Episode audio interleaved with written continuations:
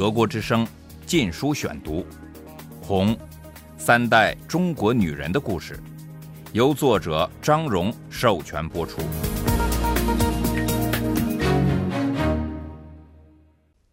第十四章：爹亲娘亲不如毛主席亲。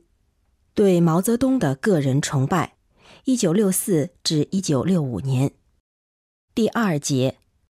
两千多年来，中国一直都由皇帝统治。皇帝既是国家权力的象征，也是人民的精神领袖。中国人的宗教情感常投注在皇帝身上。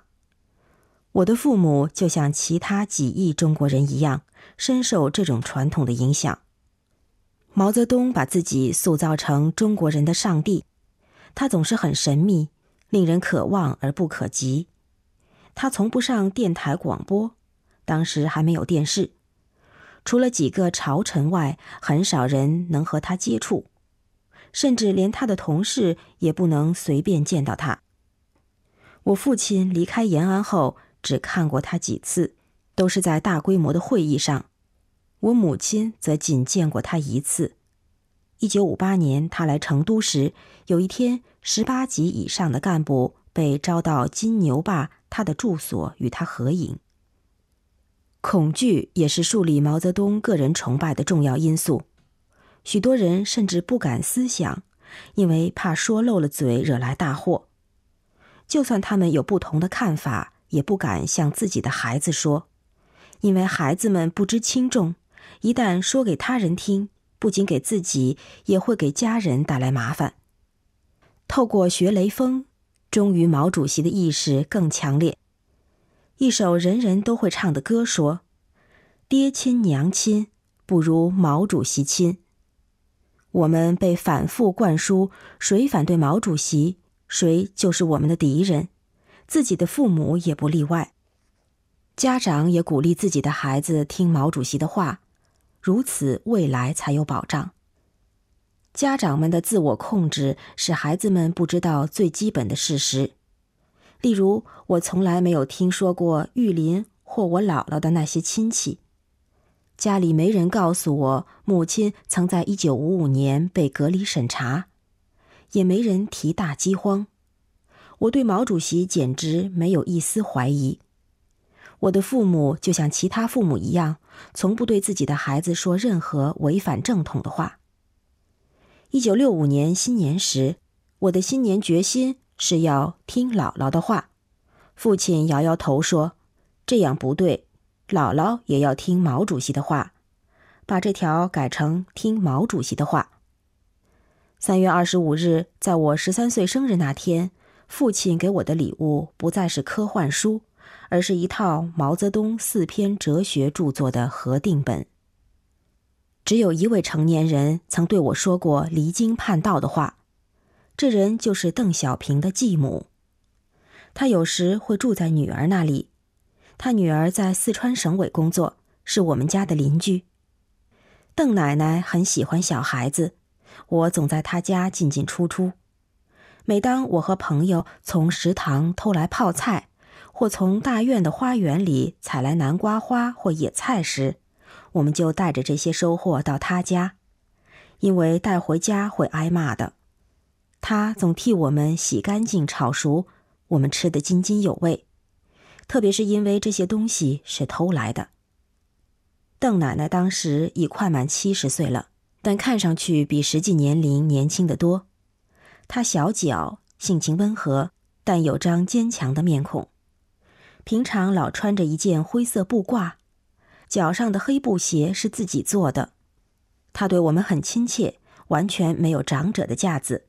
和他在一起，感到十分轻松自在。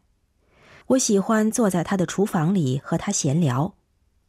十三岁那年，在一次揪心揪肠的诉苦会后，我跑去看他。当时心里对在国民党统治下生活过的所有人充满同情。我问他：“邓奶奶，您在黑暗的旧中国一定受过许多苦吧？那些士兵一定抢过您的东西，那些吸血鬼地主是怎么剥削您的？”嗯，他回答说：“他们并没有常常抢东西，也不尽是坏人。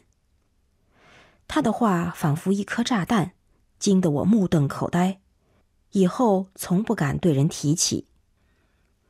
那时我们中间无人意识到毛泽东搞个人崇拜和阶级斗争，是为了准备整肃以国家主席刘少奇为首的政敌。这些政敌曾制止了他导致大饥荒的政策。就在一九六四年经济明显好转之时，毛开始行动了。六零年代早期刚放松的弦又拉紧了。一九六四年，省委大院的周末舞会停止了，香港电影消失了，我母亲的烫发变成了短短的直发，衬衫和外套也色调单一，上下一般粗了。我特别觉得可惜的是，她不能穿裙子了。记得不久前的夏天傍晚。我常用竹编儿童车推着小芳去大院外等她回家，街道两边是法国梧桐，我常靠在斑驳的树干上等母亲骑着车出现。我爱看她从脚踏车上跳下来，蓝白齐格裙跟着膝盖优雅的像一面扇子那样撩起。如今她只穿大管子似的裤子了。我姥姥当时已五十多岁了。但打扮上一向比我母亲女性化，虽然穿的仍是传统式浅灰色外套，她还是特别小心维护自己又长又黑的头发。中国传统，中年以上的妇女头发不能长过肩膀，而过了三十就算中年了，所以姥姥只能把她的头发做成一个圆髻，但她总在上面插朵花。有时是一对象牙色木兰花，有时是一朵带两片深绿叶子的纯白栀子花。他从来不从商店买洗发精，说这类化学药品会使头发发干、失去光泽。他是用煮皂荚的水洗头的，先用手搓泡在热水里的皂荚，搓出喷香晶莹的泡沫。然后把他浓黑的头发缓缓散开，撒入这一盆亮晶晶、滑溜溜的白沫中。他还用柚子籽的汁液泡木梳，使木梳滑润，梳起头来分外舒服，还会留下淡淡清香。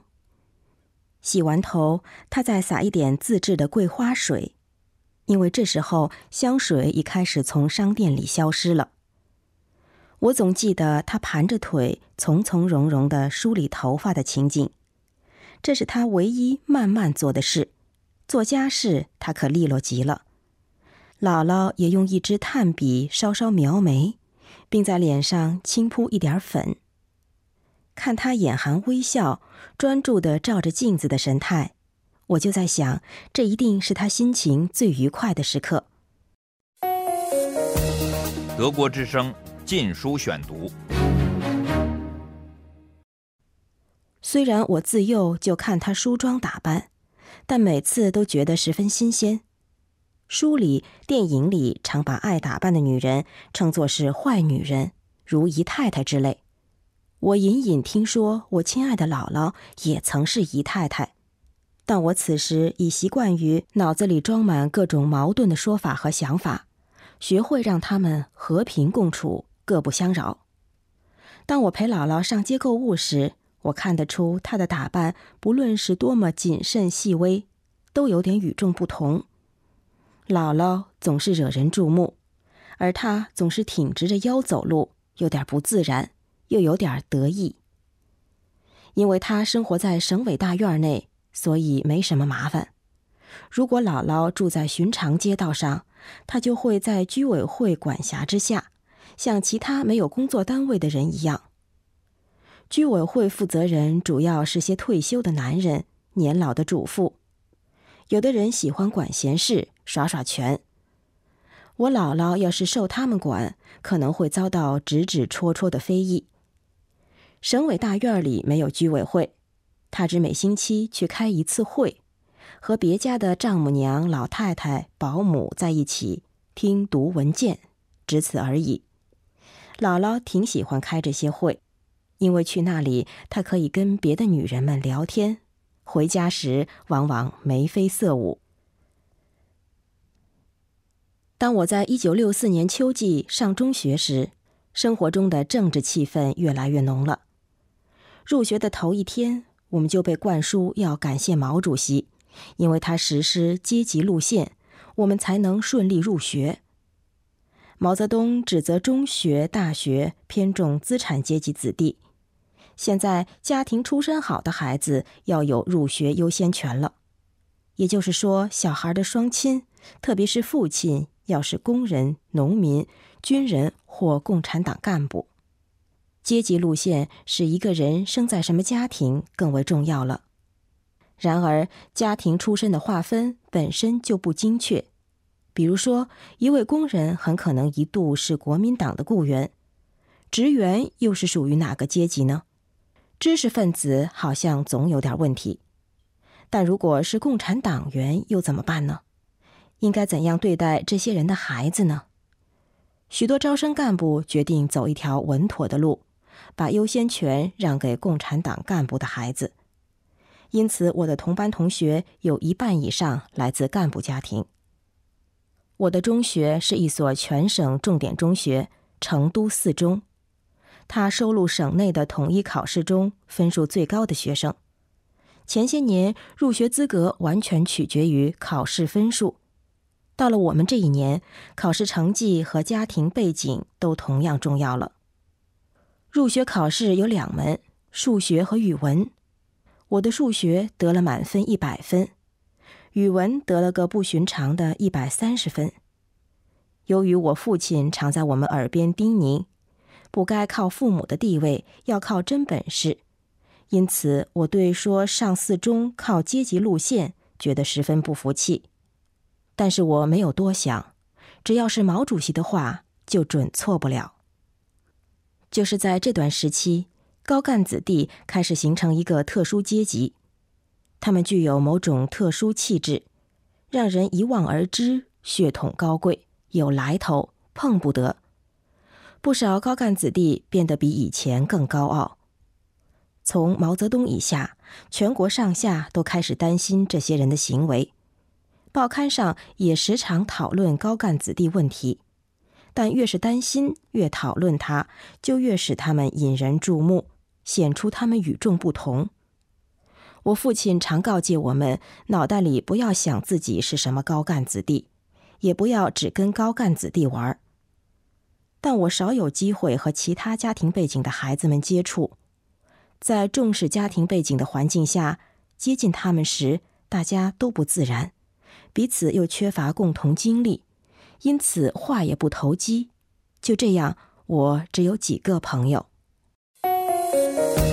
德国之声《禁书选读》，《红三代中国女人的故事》，由作者张荣授权播出。